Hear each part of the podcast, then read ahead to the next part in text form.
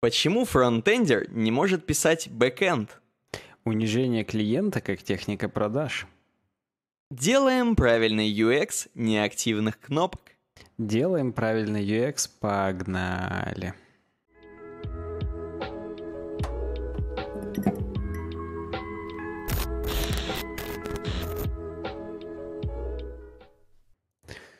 туру ту ту туру Тум. У нас сейчас... Тун, тун, тун.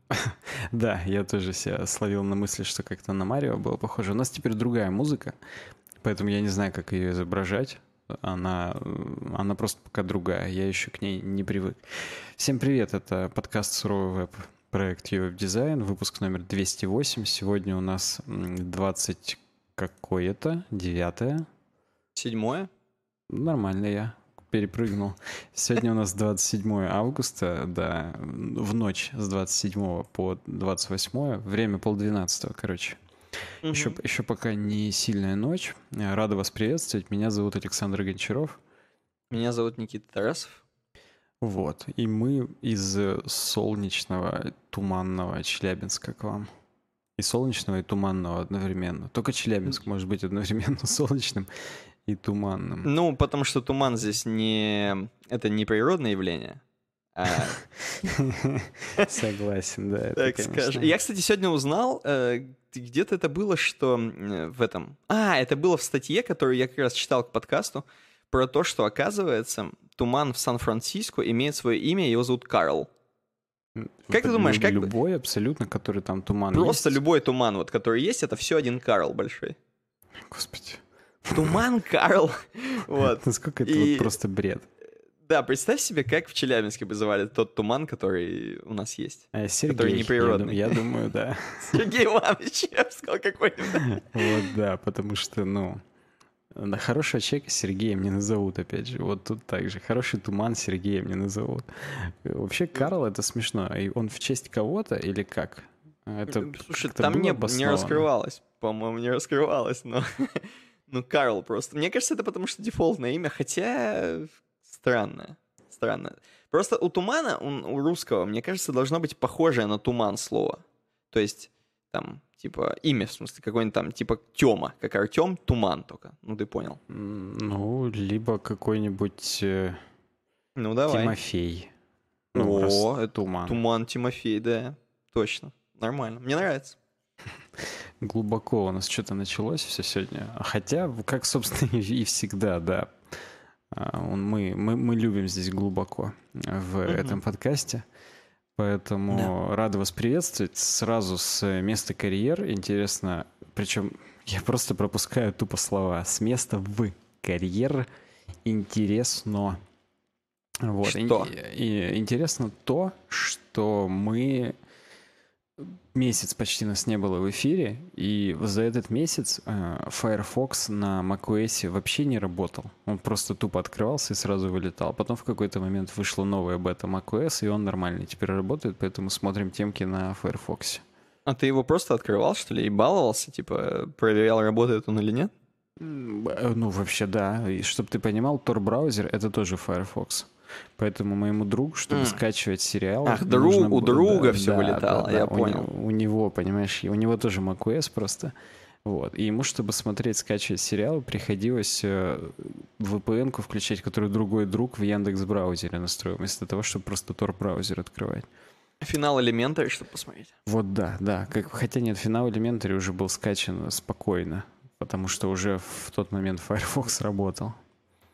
Вот. Тем более я финал Elementary смотрел на LCD телевизоре. Я на флешечку, wow. короче, скачивал, поэтому его я мог чисто теоретически на PC скачать, где Tor браузер работал нормально. Ну, ты как-то по, по старинке, если честно, скачивал на флешечку. У нас, наверное, наши слушатели и зрители, они уже не знают, что это такое, они там посылают только на Apple TV там и все Ну, такое. слушай, опять же, я это делал обоснованно для того, чтобы с шестиканальным звуком смотреть. То есть я флешечку втыкал в Blu-ray проигрыватель, а Blu-ray проигрыватель у меня подключен по цифровому выходу к домашнему кинотеатру. Mm-hmm. Я это делал вот исключительно для того, чтобы смотреть с шестиканальным звуком, а не для того, чтобы просто по стариночке на, на телеке сейчас, посмотреть. Когда это начал говорить, что у тебя там что-то подключено и что там то все, мне сразу, во-первых, подумалось, что мы очень похожи на соседний подкаст другой где там у одного, одного чувака тоже все подключено, и он пистолеты покупает там и всякое такое. Ну да, я, причем если ты, вот то, что ты говоришь Apple TV, я просто тоже задумываюсь о том, что надоело мне это все на флешечках, хочется Apple TV, и я уже продумал, как сделать, чтобы из Apple TV тоже был шестиканальный звук, потому что в самом Apple TV там из выходов только HDMI. Но у меня у самого телека есть выход на цифро, цифровой выход на домашний кинотеатр. И, соответственно, я из Apple TV буду HDMI посылать в телек, а из телека так. уже звук на домашний кинотеатр. Так что, в общем, все продумано. И ну, когда то есть себе... ты скоро уже будешь сам в Verizon звонить и там ну, какие-то да, тарифы да, да, на 10 да, баксов да. дешевле выяснять, а потом о позоре поговоришь. А ты же помнишь э, историю, как я у нашего провайдера требовал оптику? И так и не смог да, дотребовать, да. потому что они меня перевели на юротдел, и именно для меня сделали супер условия, что мне как ю, юр клиенту подключат оптику, но с, с физическими тарифами. Угу. Вот, но я это не дожал в тот момент, потому что мне надо было делать ремонт здесь в комнате. Я не был готов э, тянуть провода. Вот. Uh-huh. А в этот раз я уже просто витуху в, в стену встробил, и как бы мне уже было лень э, заморачиваться с оптикой. Поэтому, в принципе, я уже, да, я уже как тот чувак, который звонил в компании и так далее, но да, но в этот раз не дожал чуть-чуть. Причем мне интересно, что у тебя будет вместо пистолетов, но, видимо, у тебя будет Вовка. У меня будут э, огнестрельные оружия, да, которые в громовом утесе качать, чтобы э, с ним ходить просто, и да, ничего другого. Ну ладно, вернемся к нашим баранам, то есть к компании Apple, которая... Кстати, если вдруг вам интересно про Вовку, то в пришел к 208 выпуску мы обсуждали не только отпуск Никитин, но и мой отпуск в Азероте тоже. О том, как я играл в классическую Вовку. Я тоже это рассказывал, поэтому... А, а где найти наши пришоу, вы знаете. Как обычно, в, в ссылке в описании на Патреоне на нашем. Ладно, посмотрим, что нам Apple в этот раз при, преподнесли. А в этот раз они нам преподнесли э, слухи, точнее, Apple-то нам ничего не преподнесли, Mac Rumors нам преподнесли слухи про Apple, и про mm-hmm. их э, телефоны, которые они представят в начале сентября. Кстати, насколько я понял, а я поискал, до сих пор нету точной даты. То есть э, журналистам еще не разослали приглашение, что там 8 сентября, там Стив Джобс Theater и так далее. 3 сентября, может быть, с Шуфутинским. Стопудово. Ну нет, там, э, опять же, есть инсайдерская информация, то ли 8, то ли 9, я точно не помню, какого-то mm-hmm. из этих. Но, повторюсь, официальных приглашений еще не было. И, соответственно, мы пока не можем констатировать, когда эти айфоны будут представлены, но вот на, на классической сентябрьской конференции. Так вот, э, Первый слух э, датирован 10 августа. Э, он заключается в том, что слили информацию о том, что iPhone, ну вот новый, вот этот вот самый топовый, будет с приставочкой Pro. Вот. Ну и в самом деле у Apple, по ходу дела, какой-то бзик начался по поводу вещей для Pro – у них угу. новый Mac Pro, Pro XDR дисплей там и вот это все. То есть они теперь проще сильные. Ну, Mac вот. Pro-то был всегда, так назывался. Ну, я согласен, а вот... да. Но вот у них, видишь, теперь э, Pro XDR дисплей, и у них именно iPad Pro тоже. Хотя iPad Pro раньше не было, был только Mac Pro и MacBook Pro. Интересно, а если бы, Pro. если бы Apple выпускали противоракетное оборудование, они бы тоже его называли Pro? Pro? Стопудово, да. Ну, короче говоря, э, iPhone 11 Pro — вот так будет, по слухам, называться топовый iPhone, который именно будет э, с квадратиком и с тремя камерами сзади. Вот. А, а вот это вот уже вот это стопудово. То есть уже вот слухи слухами, а вот это уже точно в пивной слили три камеры. Да, да, да, да. Причем я тебе больше скажу, самое тупое в этом то, что даже у того айфона, который будет преемственником э, XR, то есть... Ну, который не Pro как да, раз. Да, да, который не Pro у него тоже будет квадрат, хотя там будет всего две камеры. Как ты вообще смотришь на этот квадрат? Вот сразу. То есть это как с AirPods. То есть, возможно, сначала говно, да, а потом вот ненормально. так я это и смотрю. То есть, ну, а, как у любого здравомыслящего человека, изначально это вызывает отторжение. Потому что, ну, угу. так много места под камеры, да еще как- как-то так неизящно. Это угу. тупо. Но, возможно, первые же фотографии, которые из этого получатся, они затмят вообще любое эстетическое это. Это. Тем более, ты же как бы, ну, не смотришь на заднюю панель, она же сзади как бы, ну, находится. То есть, в общем и в целом, абсолютно насрать, как именно она выглядит. Вот. Ну, на самом деле, я бы поспорил, потому что все телефонами сейчас такими а, кладут в зеркало. вверх. А, во-первых, вверх кладут, во-вторых, в зеркало фоткаются, и там как бы видно. И в зеркало фоткаются. Но, знаешь, вот этот квадрат, он... Э, главное, чтобы он хорошо фоткал, потому что, ну, сейчас много телефонов с тремя камерами, уже давно. Китайцы-то давно встроили тебе, и там и не три камеры еще строили. Что, серьезно? Я просто не Конечно. знал. Конечно, три камеры, то есть это уже не новость вообще, ни хрена. И главное, чтобы он просто и фоткал гениально. Ну, мы знаем, что э, у Apple, вообще у айфонов очень крутые камеры на самом да, деле. Да. С и если вы посмотрите, проблем. да, если да. вы посмотрите сравнение даже со всеми топовыми там флагманами всех корейских, самсунгов и так далее, то, конечно, фотографии на iPhone, ну, понятно, что цена больше у него, но фотографии это просто гениальные. И вот интересно, если они еще эти три камеры так сделают, что ты просто уже тебе не нужен будет твой там какой-нибудь Canon Mark III то тогда это, это тогда это имеет, тогда квадрат. Я э. готов тогда, пусть они полностью сделают всю заднюю панельку камерами. Давай будем с тобой откровенны. Кэнонов они не смогут переплюнуть чисто физически. Просто ну, физически, потому, что у да. Кэнонов матрицы размером с весь iPhone. Ну, я утрирую, mm-hmm. конечно. Ну, блин, он размером с два процессора айфоновских. Mm-hmm. Вот. Поэтому в любом случае на зеркалке с хорошей оптикой это будет намного глубже и круче. Но, но, для вот таких каких-то повседневных э, потребностей, я думаю, будет более чем достаточно. И да, я уверен, что с качеством у них все будет прекрасно, поэтому да.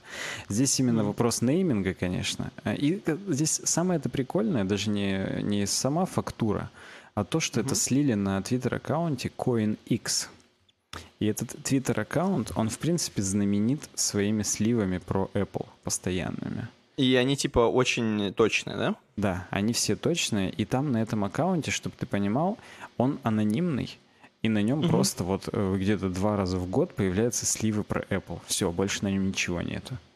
Угу. Вот. Вполне возможно, что его кто-то из Apple ведет просто и как бы, ну... ну это, выглядит же, так, типа как хайп да. какой-то дополнительный и все. Потому что на э, нейминг айфонов в 2018 году его тоже слили на этом аккаунте, что будет XR, XS и XS Max.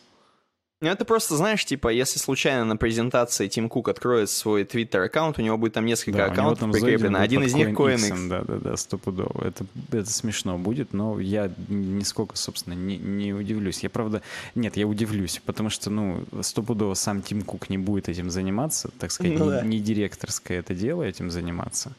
Mm-hmm. Вот. Но, в общем и в целом, э, то, что сотрудники Apple его ведут, э, выглядит э, довольно-таки правдоподобно.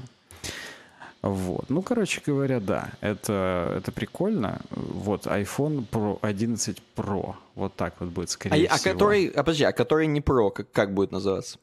Perhaps iPhone 11R. Ага, 11R типа. То есть То просто есть... 11 не будет. Просто 11 будет. Pro — это Max. Это не в смысле, что... А, я тебя понял, это большая дура. То, что большой, да-да-да. Так а в чем тогда прошность? Просто а, потому что маленькая писька? Намек, это намек на то, что а, с ним стилус будет работать.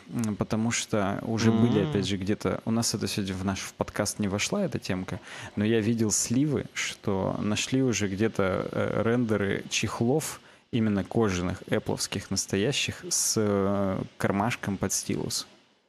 О, ну, во-первых, Стив Джобсу не понравилось бы.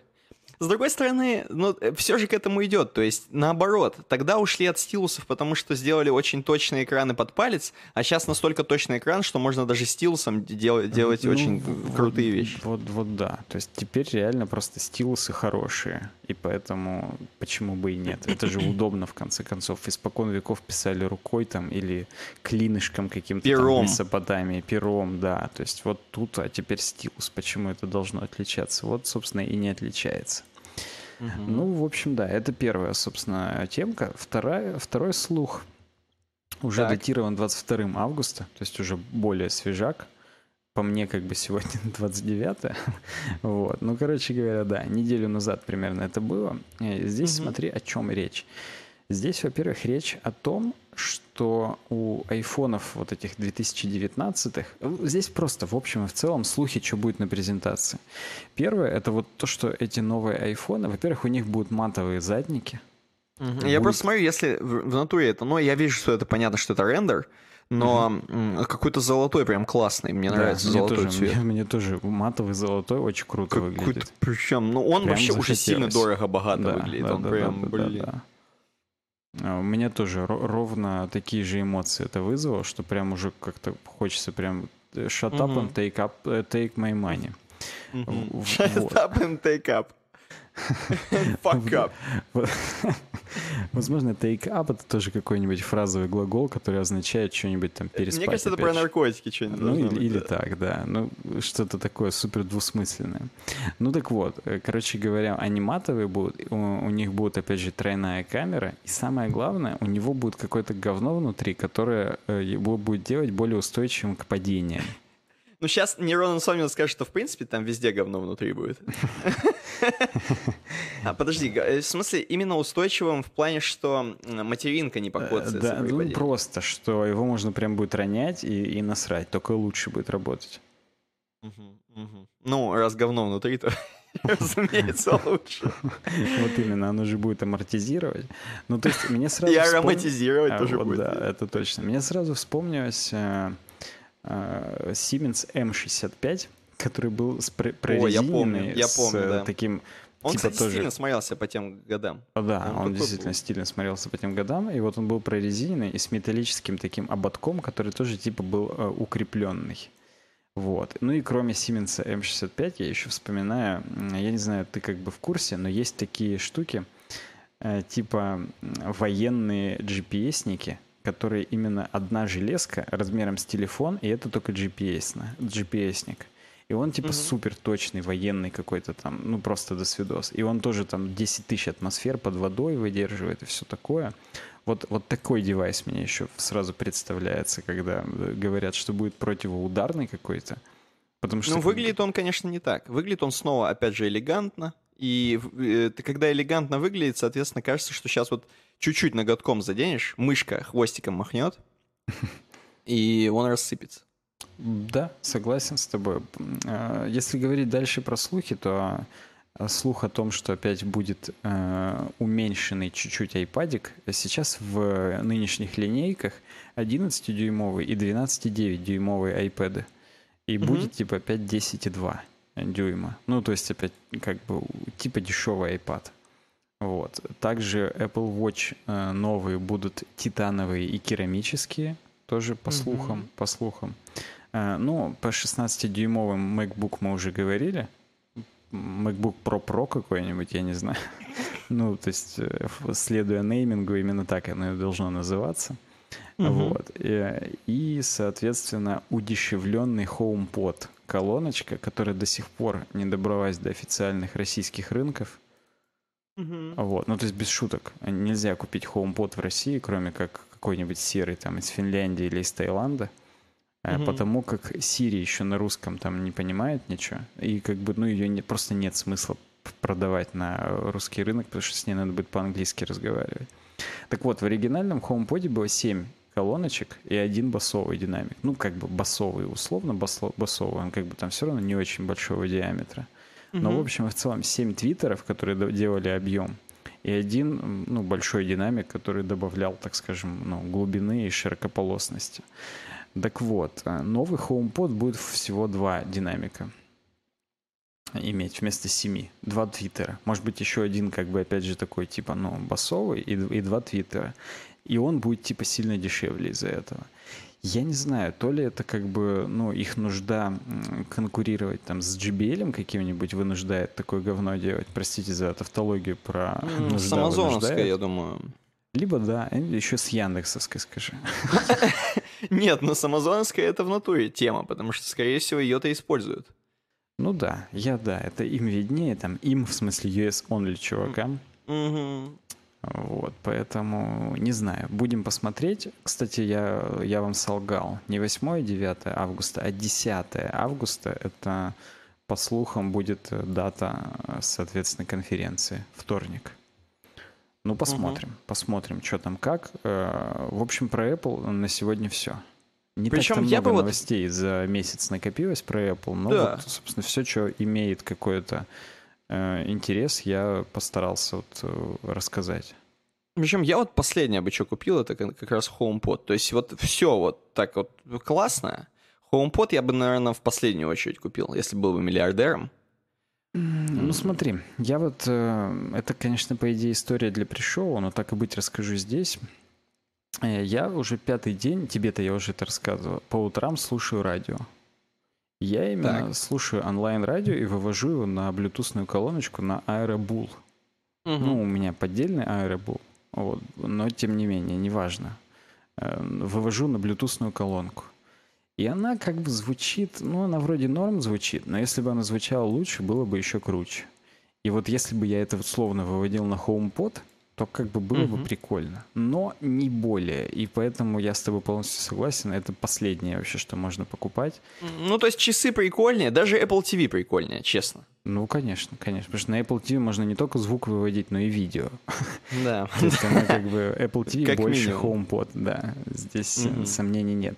Ну и, конечно же, э, по идее, в списке девайсов я бы это так расположил ну, если не брать iPad и MacBook, потому что это угу. как бы, ну, откровенно, как бы кому надо, тот и берет. Вот. Я не сказал бы, что я бы всем советовал иметь iPad. Он просто всем он нахрен даже не всрался, на мой взгляд. Ну да. Ну как да. бы не, не мне решать за всех, но в общем и в целом э, iPad он нужен либо для потребления контента, либо рисовать. Те, кто не рисуют и не смотрят ютубчик э, на диване, угу. или те, кто смотрит его на буке, как бы iPad им, в общем, ну, не нужен. Только книжки на нем читать удобнее. Это факт. Это как бы, ну, правда.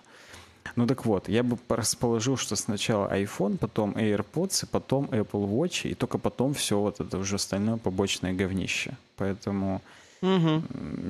не знаю, ну посмотрим. Да, да. Посмотрим, побочное говнище. Mac Pro вот такое побочное говнище. Pro XDR дисплей, вот эти все вещи, без которых... Подставка под Pro. Да, да, да, да, да, да. Так что вот так.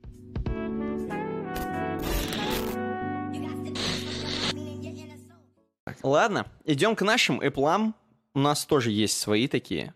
И они тоже по качеству не уступают Apple, а я могу заверить вас, что в каких-то местах даже круче, чем Превосходит, Apple. конечно. Да, Превосходит, абсолютно. Думаю. Это сервис, хостинговый сервис SmartTape. Это наши супер давние партнеры, если вы вдруг первый раз нас слушаете и не слышали всех остальных лесных слов, то мы готовы повторять их постоянно, каждый выпуск. Это то, что SmartTape реально крутые чуваки, реально с хорошим сервисом и налаженной работой, и про них просто вот не хочется говорить никогда плохо, потому что настолько все идеально, качественно и классно. И самое главное, что я каждый раз это говорю, что поддержка мне нравится. Это как WoW классика, там с тобой общаются. В App тебе напишут, ответят, и ты сможешь пройти этот рейд. Рейд массив сможешь пройти этот. Потому что во многих других я знаю, что особенно даже в крутых каких-нибудь зарубежных хостингах, э, тебе просто сделают отписку такую от тебя и пошлют тебя вики читать. И, или их вики читать. Вот. И там будешь на английском рыться, копаться, и не поймешь, как что настроить, а в SmartApe тебе сделают все хорошо, поверьте мне. Нам делали все хорошо много раз, и мы довольны остались. Да, причем я бы хотел даже еще сказать, мы как бы здесь, конечно, все хотим хорошего сервиса и за любые деньги, но я могу сказать, что у SmartApe не индексируются цены, примерно как пенсии наши. То есть все растет, а пенсии нет. И вот также и цены на SmartApe. Хлеб дорожает, а SmartApe нет. И это в данном это случае просто, это хорошо. Чтобы было доступно пенсионерам. То есть, если у тебя одинаковая всегда пенсия и одинаковый SmartApe, ты всегда же сможешь э, поддерживать свой хостинг, и сайт всегда у тебя будет развернут. Вот, вот да, да. Тем более, что сервера у SmartApe гибкие, можно просто взять себе там CentOS или, я не знаю, Ubuntu, что вам больше нравится, и самому все настроить, накатить. Даже можно из, из докера развернуть. Как бы, ну, О, тут... Я думаю, пенсионеры докера не пользуются. Они на фряхе. Ну да, они все, весь софт накатывают вручную на фряхе, вполне возможно. Это, кстати, угу. тоже ну, вариант рабочий, почему бы и нет. Угу. Так даже быстрее будет работать. Докер все равно на виртуализацию тратит какую-то часть ресурсов, а здесь так у тебя будет прям, ну, все, все работает прям, да, в чистейшую. Поэтому обязательно переходите по ссылке в описании webdesign.ru slash smartape или по нашей прямой реферальной ссылке, как бы в общем и в целом она тоже в описании будет. И да, пользуйтесь, пробуйте этот сервис, он, я уверен, не оставит вас равнодушным. Не было Согласен. таких людей, которые бы сказали, что Smartape нам никак. Люди либо в ярости от того, что они до этого не знали о том, что есть такой классный, такой классный хостинг, либо просто сразу кайфуют и все. Поэтому обязательно попробуйте. Я думаю, что вам понравится. ubdesign.ru slash smarttape. Пойдем дальше. У нас Давай темка дальше. про native lazy loading for the web. Угу.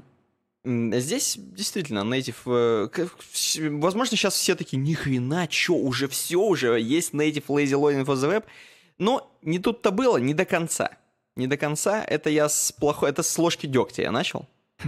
Бочка меда в том, что реально есть э, возможность сделать нативный, э, нативную вот эту вот такую подгрузку ленивую подгрузку, скажем так. То есть, если это грубо переводить, а на самом деле это подгрузка только тогда, когда ты доскроллил до определенного изображения или фрейма. Угу. Вот. И сейчас это можно сделать только э, в Chrome 7.6. Ну и выше, соответственно.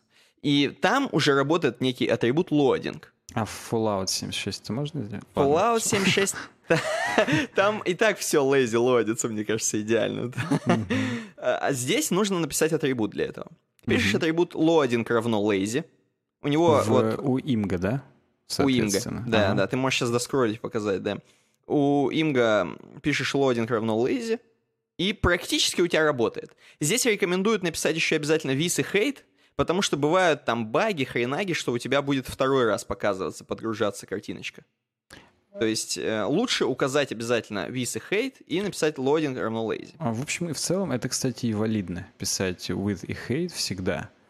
Потому что, чтобы браузер не скейлил CSS эти картиночки, а именно, ну, короче, там есть какая-то штука, для которой их, в общем, в целом надо писать всегда. Не только для loading равно lazy, но и вообще в целом, если ты не лошара. Так что да. Угу. Именно так ну, и, говорят обычно. Ты что ты лошара не написал? Как бы, вот, да. Ничего не написал, что виз и хейт лошара. Вот. Еще у лодинга есть такие значения, как авто и игр. Иго. Авто — это понятно, что просто будет как браузер на душу положит, то есть как браузер lazy loadит сам. То есть он сам тоже подгружает в определенном своем приоритете. Вот так и будет. Это авто. А игр — это обязательно, обязательно. Вот просто взять и загрузить картиночку. Я так понял, загрузить конкретно эту в первую очередь. Ну, да. типа, как, как только быстро сможешь, так загрузи. Вот в этом. Да, суть. причем я не знаю, как он будет, опять же, приоритет между несколькими такими играми. А я думаю, mm. просто тупо в порядке, так скажем, Наверное. как на ну, сверху документе вниз. они есть, да, сверху вниз. Да, и м, здесь написано, что если у вас вдруг, м, короче, Chrome 7.6 at earliest, угу. Э, то все окей, а если, короче, ниже, то надо mm-hmm. флаг включить в хроме. Здесь mm-hmm. написано, как его включить, там через флаги, классическая enable lazy image loading. Mm-hmm. Вот. И будет круть. Это все да, это все да. Не знаю, вообще здесь не написано, будут ли другие браузеры поддерживать. Это вообще чисто пиар хрома, если как будто, ну, выглядит как просто это от хрома, чисто прикольчик. Вот. Не написано, будет ли Firefox это когда-то делать, будет ли это вообще как-то на всех распространяться, вряд ли. Э, это так быстро все будет. Пока это выглядит как просто, ну, классная фича, которая в хроме только работает.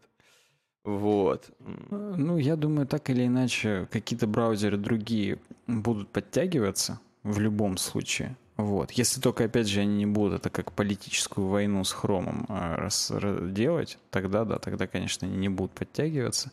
Но, в общем mm-hmm. и в целом, да.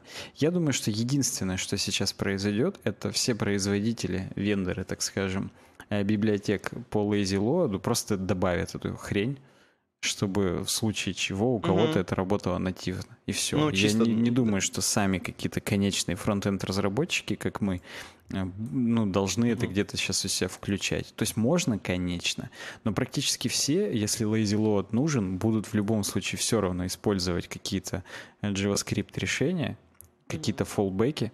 И, соответственно, просто ну, надо убедиться, что то решение, которое мы используем, подстроилось и включило эту хреновину для того, чтобы, если что, в 76-м хроме и выше, и выше работало да. уже по понтовому. Вот и все. Да, да. Ну, здесь, естественно, это как плюсы говорится, что вам ничего не надо подключать уже скоро будет. Ну, скоро, ничего не... скоро, да. Скоро. Пока мы, мы живем в мире, где все еще там где-то 10 9 ИЕ поддерживать надо, поэтому... Блин, ну это страшные вещи. Хотя бы 11 хотя бы 11 а, Ну да, хотя бы 11 Я согласен с тобой, что ты-то как никто знаешь требования. Да, а, конечно. Что конечно. Потому что 10 9 это, ну, прям ужас, ужас, если честно. Это как ванила вовковская. То есть вот, вроде классно, надо общаться со всеми. Да. Почему мне вообще просто ПО не работает? Надо с техподдержкой общаться, как бы. Вот. Но хорошим общением это не назвать, да, поэтому... Конечно, да. такое. Ну, круто, круто, чё. Я mm. соскучился по таким штукам. Кстати, к iFrame тоже, судя по всему, работает. Работает, да, тоже. iFrame тоже. А я только не понял, в чем тут разница, но в чем-то есть разница. То есть э, да, я так понял, Хотя то же самое нет, Наверное, он просто подгружает контент э, фрейма э, в тот момент, когда, соответственно, ты до него доскраливаешь. Просто в, в случае с изображением он, ну, HTTP запрос отправляет именно на это изображение. В случае с iFrame просто типа заходит э, как будто бы на эту страницу. Ну, понятно, да, в общем. Угу. Схоже работает. Ну, круто, да? круто. Так, дальше у нас темка Одна из наших Дальше у нас громкая. Да, что такое... Как мы ее назвали? Почему фронтендер не может писать бэкэнд? Ага. Вот, типа того. Вообще оригинальное название фронтенд vs бэкэнд. Причем, выглядит да... сейчас, вот, причем не, вот выглядит темка, да, эм, как будто мы хотим э, опозорить фронтендеров. А, типа, чё, они такие тупые. Это как, опять же, я недавно пересматривал э, в клинике во втором сезоне. Возможно, ты вспомнишь эту шутку. Наверняка. Там, короче, JD он что-то один раз случайно, как обычно, какую-то хрень сказал уборщику. Угу. И там в этой же серии есть, кроме уборщика, чувак, который накладывает еду у них в столовке. Угу, Он тоже да. типа такой качок, короче, ну, такой Трой, типа... по-моему, его зовут. Ну, неважно, вот. да. Ага. Да, и, значит, они, короче, объединились против JD, и типа э, суть в том, что JD как-то очень сказал, что как будто, как будто они тупые. И они именно изображали, как они не могут позвонить по обычному телефону перед ним. И именно показывают, что а как нажимать здесь, что. И вот мы здесь также представляем фронтендера как человека, который не знает, как нажимать. А, ну, слушай, не мы, а автор статьи, а как минимум, да, Зел Лью, это один из чуваков, который вообще, если я не ошибаюсь, если я не ошибаюсь, э, то, ну нет, Сьюзи не он написал сасовскую хрень. Что-то, короче, Зео Лью сделал. Он что-то крутое сделал, open source, из-за чего я его знаю. Я сейчас не могу вспомнить. То есть он не простой. Я сейчас на сайте Products открою. Так ты что Stuff думаешь, I made, libraries. Вот, я просто помню, что что-то он сделал. Uh, Mappy Breakpoint, Themify. Да ничего... А, или Books, наверное, Books. Да, Ленин Сьюзи. Он написал книгу про Сьюзи. Я помню, mm-hmm. что он с Сьюзи как-то связан с э, сеткой э, с гридами сасовскими. Еще до Flexbox и до CSS-гридов было модно делать э, псевдогриды на флотах. И вот Сьюзи — это один из фреймворков, на котором все делали псевдогриды на флотах. Mm-hmm. Так вот, он написал темку, о господи, темку, книжку по поводу того, как учить Сьюзи. То есть, в общем, он фронтендер. Вот. И он написал статью, которая звучит фронтенд, VC backend. В данном случае не очень понятно, это прилагательное или существительное, типа, э, точнее нет, непонятно, фронтендеры это или фронтенд сам. Ну, короче, насрать. А он сам как фронтендер э, наивно полагал, что э, теперь, когда, ну, теперь, опомнился 2019 год. Теперь, когда есть бэкэнд на JavaScript, ну, читай нода, Нормально, да, у него лаг такой? Мы еще как бы в 2011 знали о том, что есть нода, и на ней можно писать бэкэнд. Ну вот как бы да. Э, вот, что есть э, нода, можно теперь писать бэкэнд, и это супер легко, и любой фронтендер может теперь писать бэкэнд. Он так думал. Вот. Э, как же он ошибался, сказал он. Э, вот. И, ну, грубо говоря, оказалось, что все не так просто. Почему? Он говорит, потому что в общем и в целом фронтенд и бэкенд — это не просто код. Ну, типа, каждый может подумать, что это плюс-минус одно и то же, потому что ты и там, и там пишешь код. Вот. Но, в общем и в целом, такую аппроксимацию неверно э, использовать, потому что код-то код, но цель разная. И он здесь вывел такую парадигму, что фронтенд, он про э, восприятие, perception, а бэкэнд, он про communication, про э, общение, так сказать, сервисов, там, микросервисов. Про Вовку, опять же. про ванилу, да. Фронтенд, он про Battle for Azeroth, а вот бэкэнд, он про классику. Так вот, э, и к чему, собственно, речь? Э, фронтенд посвящен тому, что мы делаем какие-то интерфейсы, с которыми взаимодействует конечный пользователь. То есть, грубо говоря, клиентом фронтенда является конечный пользователь пользователем, так скажем. Простите за тавтологию. Пользователем фронтенда является пользователь. А пользователем бэкенда является фронтенд. Ну, там, в широком смысле не только фронтенд, но и клиентские приложения, там, мобильные и так далее и тому подобное. Uh-huh. Вот. То есть э, непосредственно поэтому фронтенд э, отвечает на такие вопросы – Хорошо ли это выглядит, имеет ли это смысл, ну, если мы говорим про какой-то там элемент интерфейса, например, имеет ли он смысл, является ли он user-friendly, то есть понятен ли он конечному пользователю в смысле хуману, в смысле человеку, а не в смысле... Не э, орку. Кли... Да, не орку и не клиентскому приложению. Вот. Is it accessible? Опять же, для человека доступен ли он? Is it fast? Быстр ли он? Именно в восприятии, в пользовании. Не в общем смысле, быстро ли он отдает страницу, хотя и это, в общем, тоже, а быстро ли он... Э, блин, у нас зачесался. А, а угу. быстро ли он открывается, там, двигается, пердит, пыхтит и так далее.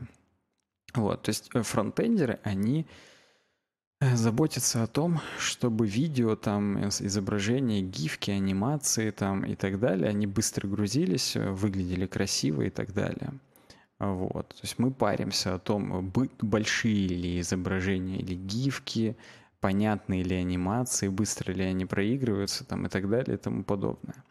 Вот. И, соответственно, ну, главная ошибка фронтендеров то, что они делают сайт не для юзеров конечных, а для себя, как будто бы. Ну и типа это, это неправильно. Сайт надо делать для конечных пользователей, на них ориентироваться. Именно поэтому важно помнить, что фронтенд, он про восприятие. То есть вот.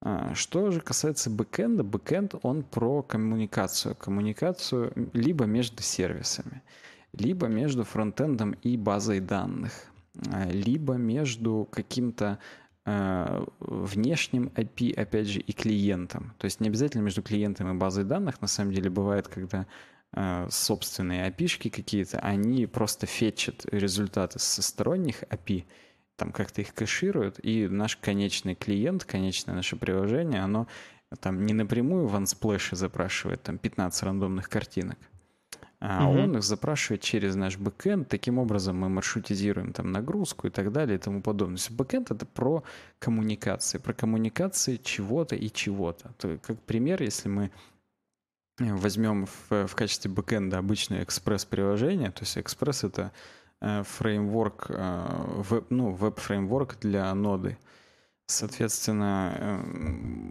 экспресс в большинстве своем нужен для того, чтобы связать браузер, то есть клиентское приложение, с базой данных, чтобы в форму подгрузилась какая-то информация, либо чтобы там мы отправили какую-то информацию в базу данных. То есть вот такое двустороннее взаимодействие, это обычно для этого фронтенды, ой, бэкенды, точнее, простите, и нужны. То есть связать одно с другим.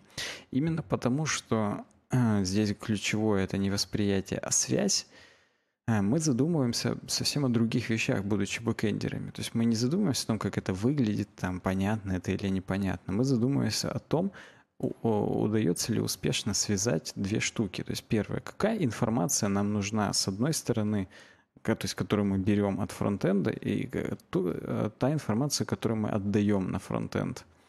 То есть, э, что, какую инфу нам нужно отправить в базу данных. То есть мы, грубо говоря, спрашиваем у двух сторон, которые нам нужно связать, а, о том, какая информация нужна каждой из двух сторон, и пишем прослойку, чтобы каждая из двух сторон получила э, и при, там, получила либо отправила ту информацию, которая нужна второй стороне. Ну, то есть мы связываем грубо говоря, две, две штуки. То есть бэкэнд никогда не является вещью в себе и конечной какой-то штукой.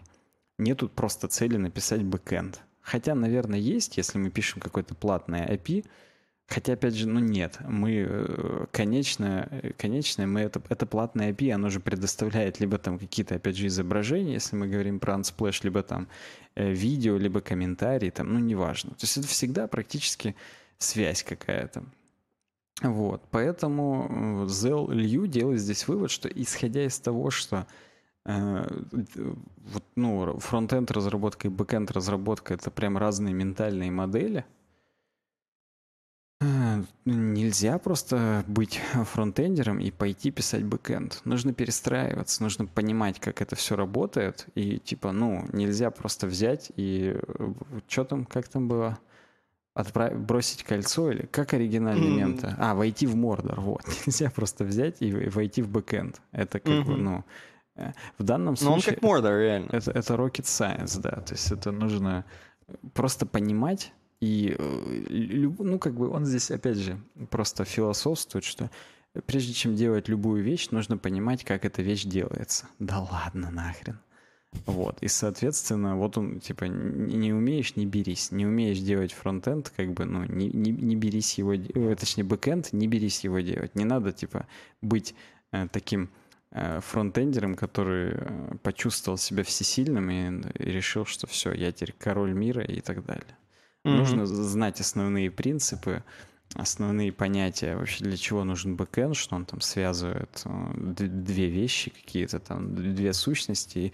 Не нужно написать там красивый бэкэнд. Самое главное, это чтобы у фронтенда, у фронтенда была та информация, которая ему нужна, и там у, у базы данных тоже попало то, что должно быть, исходя из базы данных. То есть это, кстати, на самом деле, вот э, есть общий такой какой-то э, холивар, который касается того, на какой стороне мапить данные.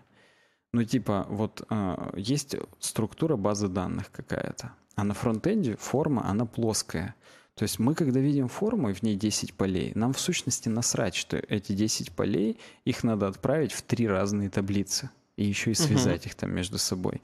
Мы на бэкэнд отправляем просто 10 полей. А бэкэнд это уже мапит в соответствующие таблицы. И, соответственно, наоборот, если у нас на фронтенде один листинг, фронтенду насрать, что этот листинг один берется из 10 таблиц с джойнами там и так далее. Нам по факту mm-hmm. надо видеть один листинг. И мы делаем запрос, и нам должны прилететь данные в плоском виде ровно для этого одного листинга. То есть я полный приверженец того, что любые маппинги, связанные со схемой BD либо там с какими-то бизнесовыми требованиями, их нужно делать на бэкэнде, а не на фронтенде, потому что, ну, как ты понимаешь, опять же, код, его, в общем, в сущности наплевать, где написать, если это работа с массивами там или с объектами, э, и, ну, там, э, нужно обойти массив, выбрать там только уникальные, а еще там приплюсовать к ним что-то еще и еще связать с вторым массивом и сделать из этих двух массивов один объект – объект массивов. Uh-huh.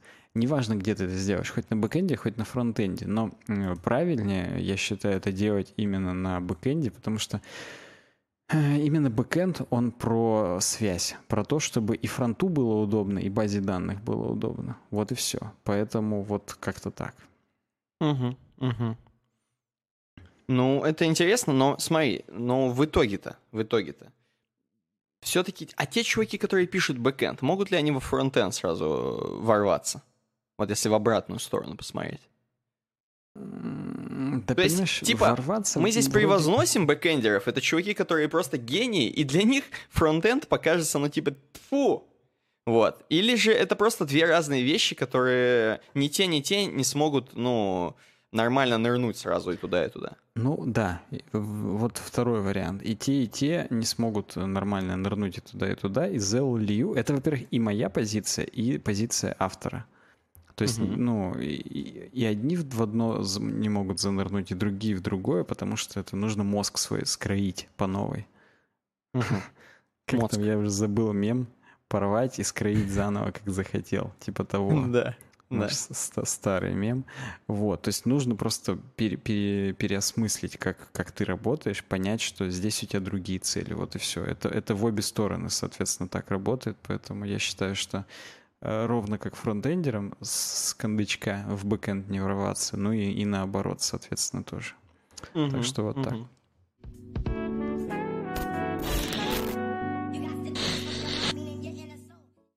Отлично, отлично. Переходим к следующей теме, а у нас далее снова, у нас снова наш старый партнер, вот как э, SmartApe, но не менее старый партнер. И вы, сейчас, возможно, я вас удивлю, потому что это не просто что-то обычное, как мы это говорим, хотя мы с этим, с этим человеком, не побоюсь этого слова, э, взаимодействуем постоянно, абсолютно постоянно, потому что это наш друг Александр Ефремов, и мы его хотим э, просто, ну, грубо скажу, пропиарить, но вообще просто хочется рассказать про скиллы, и что он нам сделал много всего для вообще его дизайна. По сути, любую картиночку, практически любую картиночку, кроме там, за исключением того, что там Саня делает э, облоги, то Саня Ефремов конкретно делает какие-то другие вещи, картиночки, все он как дизайнер Э, нам рисует, причем под нашими строгими. Мы постоянно говорим, ну, блин, не так хотим, по-другому, он мы все ему переделает. постоянно приносим, мы да. Его и практически он... вот издеваемся над человеком, но он все терпит, делает как отлично, э, свое видение показывает, и, короче, реально хочется про него рассказать именно про, как про чувака, который сделает вам вот, вот любой дизайн. Любой дизайн, начиная от реально стикеров в Телеграме, причем под ключ. То есть сам зальет, сам сделает. Э, Причем я, опять же, причем даже помните... анимированных стикеров. Анимированные Конечно. стикеры он тоже делает, и причем делает прям хорошо. Да я, я даже его хочу сказать как именно человека, который э, на хайпе, можно сказать, что вы, наверное, помните недавний скандал в Екатеринбурге с, э, со сквером, который хотели снести и вместо него поставить храм. И Саня Ефремов тот чувак, который сделал стикеры. Да, сделал под... официальные э, стикеры протеста того. Да, и да. Это, это круто. Мы практически гордимся, что среди нас есть этот человек. Без него бы и веб-дизайна не было. Давайте так по-честному. Конечно, конечно, он, потому что он вел этот паблик, когда это был еще только паблик этого дерева. когда он только вот зарождался. Поэтому угу. вы просто знаете этого человека в лицо. Это, это действительно герой. Ну, мы оставим ссылку на него обязательно в, в комментариях, не в комментариях, в описании. Вот. И если вам надо, допустим, вдруг у вас есть э, к нему какое-нибудь деловое предложение, интересное, то вы всегда можете обратиться. Всегда. То есть, ну, вы сегодня послушали, может, сегодня вам не надо, но дизайнеры, они, знаешь, они вот как руки. Особенно они требуются хорошие, всегда. Особенно да, хорошие. Да. Причем э, Поэтому... Саня, он все делает. Он делает и векторную графику, и растровую, и фирменный Конечно. стиль вам под ключ, и логотип.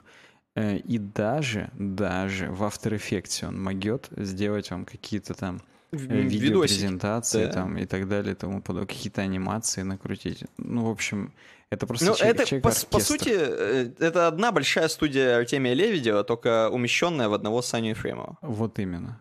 Поэтому, если вам вы хотите, чтобы вам дизайн сделал тот же, это, тот же человек, который делает э, таким мастодонтом, я не побоюсь этого слова, э, как мы, угу. то контакт есть э, в описании к этому ролику.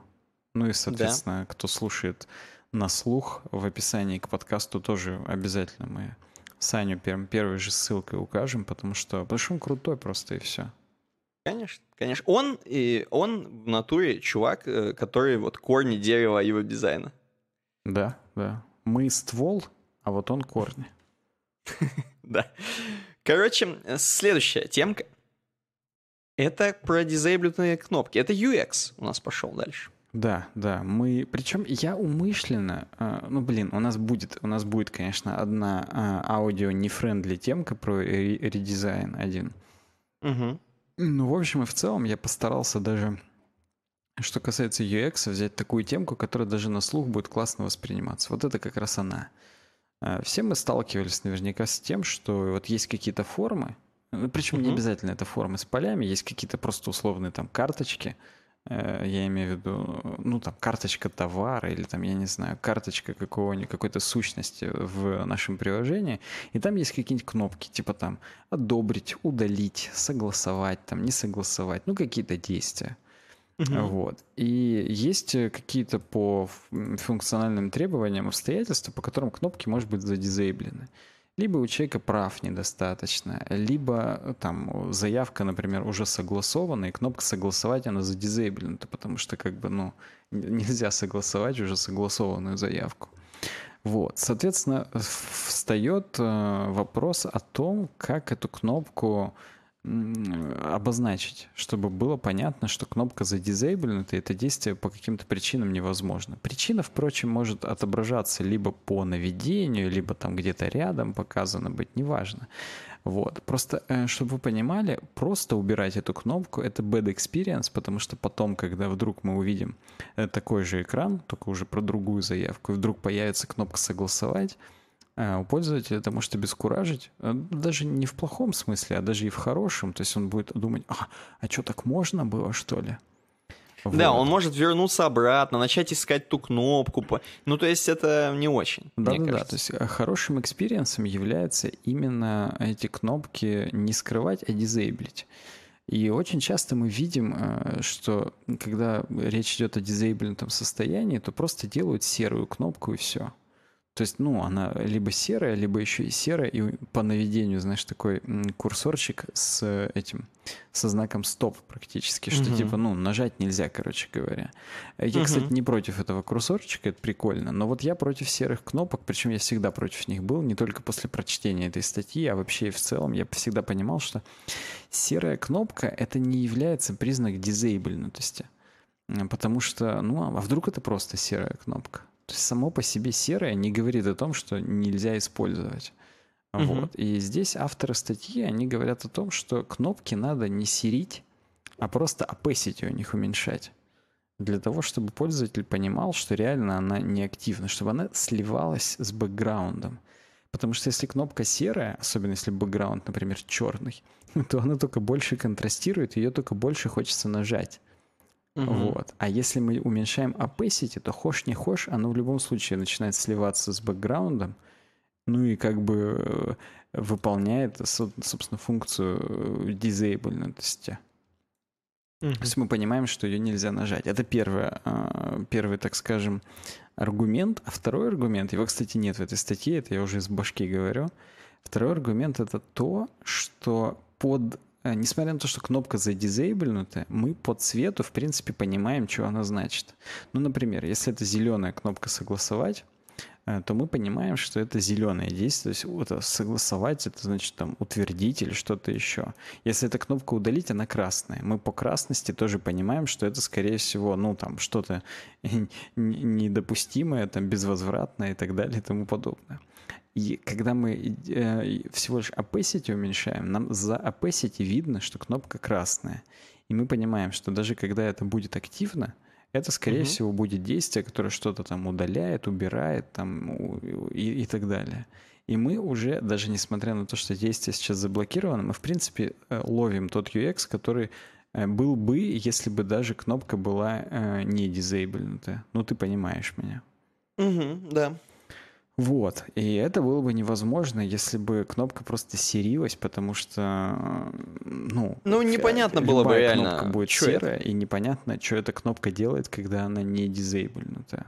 Вот. Ну, и здесь э, из, так скажем, советов нам говорят о том, что нужно в зависимости от э, бэкграунда разную opacity делать. То есть можно начать э, с opacity 0.4, то есть 40%. Но mm-hmm. если вдруг там э, бэкграунд... Э, сейчас я просто пытаюсь понять. Если темная, то надо, чтобы еще тусклее была или наоборот? Вот этого я не понял. Наверное, нет. Если светлый бэкграунд, то тогда надо еще больше уменьшать opacity, потому что на угу. светлом все равно все видно, как бы, да. Я просто пытался понять, а в каком случае больше, в каком меньше, да. То есть если темный бэкграунд, то можно и 70 opacity сделать, все равно уже будет не видно ни хрена. А если светлый, то может и 30 надо. потому что на светлом будет видно даже не совсем блеклое. То есть вот mm-hmm. в таком аспекте. Э, ты, ты вообще как? Тебе как э, это обсуждение такой темки? Абсолютно логично написано. То есть тут нет никаких, знаешь, у меня не возникает никаких споров. Тем более, что не тех споров, которые растут споры, вы знаете, а вот именно каких-то, короче, контровершал здесь вопросов. Здесь все действительно по делу. И если особенно вы сделаете серые кнопки, то есть как неправильно делать, uh-huh. то у вас может быть не одна дисейблинг кнопка на, вообще на экране, и у вас все будет серое, и это будет еще больше запутывать. Поэтому именно различие в цветах, то есть оригинальность цвета кнопки, надо сохранять стопудово. Я полностью с тобой согласен. То есть, если, например, есть две кнопки, первая согласовать, вторая сохранить как черновик, uh вот, и они обе, например, сейчас дизейблены, потому что еще не заполнены там все э, required поля, да, uh вот, то ты будешь думать, что эти две кнопки делают примерно одно и то же, если они серые. Ну, Но да. если под дизейбленностью будет видно, что э, одна кнопка зеленая, ну типа согласовать, что она согласовывает, а вторая там просто там серенькая, опять же, или беленькая, потому что, ну, сохранить как черновик и сохранить как черновик это не очень активное такое действие, и да, то ты уже сразу, опять же, можешь понимать, что эти кнопки делают, скорее всего, разные вещи. То есть это, это круто. Ну, одно дело controversial, другое дело, вот лично у меня э, если бы я не думал об этом сам в какой-то момент, а я об этом тоже думал именно ну, в рамках работы, э, как mm-hmm. дизейблить кнопки, у, у меня было бы момент эврики. То есть я бы прям воскликнул, типа, вау. Нет, ты не воскликнул вау. Ну, сложно сказать, потому что везде видишь, на самом деле, дизейбнутые кнопки более-менее правильно. То есть особо никто вот именно серым не делает. Прям уж так. А я, наоборот, нигде особо не видел, а, чтобы они были цветные. Вообще я это очень угу. редко вижу. Реально, все обычно серые. Просто почему? Потому что в бутстрапе было серое. Ну, да, кстати, кстати, да. Ну, что-то хрен знает, но, Там, в общем... ты накидываешь дизейблк, любое дерьмо серым становится, и это тупо. Вот, и от этого, мне кажется, очень много пошло а, пошло да, я плохих неправильных, соответственно. Да, да. Ну ладно. Да. Рассмотрели и рассмотрели. У нас дальше что-то еще интересное есть. Дальше у нас интересное есть на CSS Tricks от Криса Койера. Ух ты. Причем это чисто такая, знаешь, э, подсказочка для чуваков, которые не шарят. Угу. Короче, Крис Койер просто сейчас лайтовые какие-то пишет статьи. И это тоже такая же лайтовая статья. Здесь он рассказывает, прикиньте, чуваки, можно смотреть в браузере, э, какие именно, как на печать у вас будет CSS выходить. Uh-huh. То есть, вот когда вы, допустим, нажмете распечатать страницу, то что вообще останется? Э, или что вообще распечатается? И для этого в разных браузерах там надо э, по-разному включить. Давай рассмотрим, например, в Chrome например, в Chrome. Хотя давай начнем с Firefox, у тебя же Firefox тем более. Эм, нажмешь, э, да, откроешь э, DevTools, то есть в любом случае надо открывать инструменты разработчика. Ага. Э, вот. Далее нужно открыть инспектор, вот эту вот вкладочку. Ага, открываю. И нажать на Little Page Icon. Он, видишь, выглядящая маленькая такая кнопочка, иконочка. Ага, вижу. Вот. На нее нажимаешь. Ни хрена себе. И у тебя, по идее, должно показаться. Ну да, как мне это будет выглядеть как на принте. прикольно у него выглядит на принте. Он, у него прям четко все сверстано. Ну, разумеется, он бы не был, во-первых, Крисом Койером, во-вторых, он бы не писал эту статью, если бы у него там кусок говна был какой-то. Да, да, он попробовал по-любому. В Хроме я тоже попробовал. Если поставить... Там нужно э, открыть также DevTools, нажать Escape, если у тебя нет вот этого странного окошечка. Тут так и написано, причем Where Special Bottom Area Thing. Если у тебя нет вот этого странного окошечка, нажать Escape. Mm-hmm. Вот. Э, а там, короче, выбрать рендеринг tab из, из, выпадающего, из, из выпадающего списка. Mm-hmm. И там уже выбрать print. Mm-hmm. Там, где emulate CSS media. Вот, короче. Ну, посмотрите, опять же, в статье. И я тоже сделал, и там все идеально. У него хедер скрывается, короче. У да, него да, все, остается только контент, красиво. футер скрывается. Короче, гений. В Safari тоже это, естественно, можно сделать. Там вообще тупо даже на, прям нарисован принтерик. Mm-hmm. То есть нажмете, и вам покажет.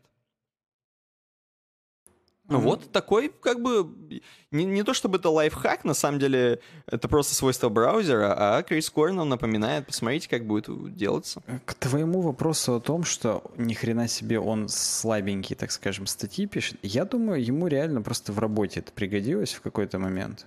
Ну вот. да. И он просто research проводил, и решил, как бы, у него возник этот вопрос, и он сам себе на него просто ответил таким образом. Это первое. Второе, я думаю, что я такое гуглил еще, а, когда мне надо было там одному нашему с тобой общему клиенту, который угу.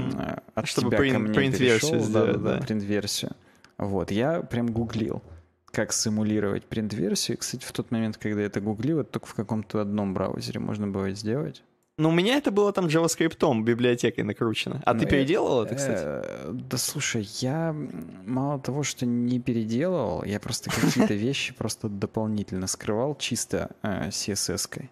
И мне, чтобы это проверить, надо было как-то это эмулировать, потому что просто жать Ctrl-P и вот в этом предпросмотре смотреть, это говно какое-то. Ну я да, хотел согласен. прям ну, нормальный какой-то режим эмуляции. И, собственно, да, в тот момент я его где-то и нашел в каком-то браузере. Я не вспомню никогда в каком, но как бы да. Угу, угу. Вот такая прикольная тема. Э, пойдем дальше. Точно не в Safari. В Safari, по-моему, тогда еще этого не было. Угу.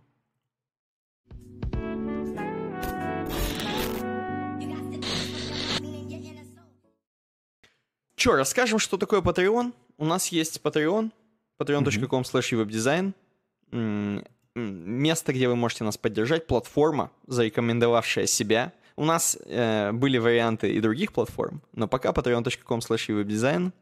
Э, да и как пока? Скорее всего, это стандарт де-факто, тем более, что там достаточно много чуваков нас уже поддерживает. Целая комьюнити, не побоюсь этого слова. Там практически целый класс нас слушает по деткам. Там даже ну, больше, чем класс. Два класса уже, да. Даже два класса, да.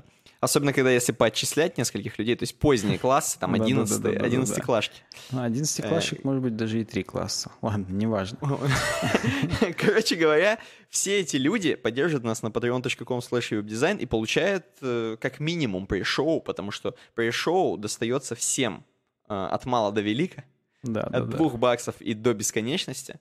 Это пришел, это запись э, того, как мы готовимся к подкасту, и там, на самом деле, подготовки минимум, а максимум интересных историй, жизы всякой и, короче, прикольных вещей. Там именно отдельный подкаст, можно сказать, если бы мы выкладывали какой-то там подкаст, который бы назывался, там, не знаю, про игры, про жизнь, я не знаю, короче, про все, что угодно, кроме вот э, его дизайновых тем, мы там обсуждаем, поэтому давайте patreon.com slash. И, и кроме этого там много чего интересного еще. Посмотрите, ознакомьтесь, зайдите. Да, Ссылка кстати, в описании. перед этим подкастом пришел аж целый час занимает. Угу, Проведите да. время это с пользой. Я думаю, вам прям понравится, понравится. Конечно. Следующая тема — это маркетинг через унижение. У меня в слайке написано. Угу. И, короче, здесь чувак пишет про то, что действительно, когда клиента унижают, это прям техника продаж. Вот, например, э, если ты покупаешь смартфон Apple, самым первым, то тебе придется стоять в дикой очереди. Или за сумками Hermes. Или, допустим, если ты покупаешь тачку Ferrari, то тебе не будет тест-драйва при покупке.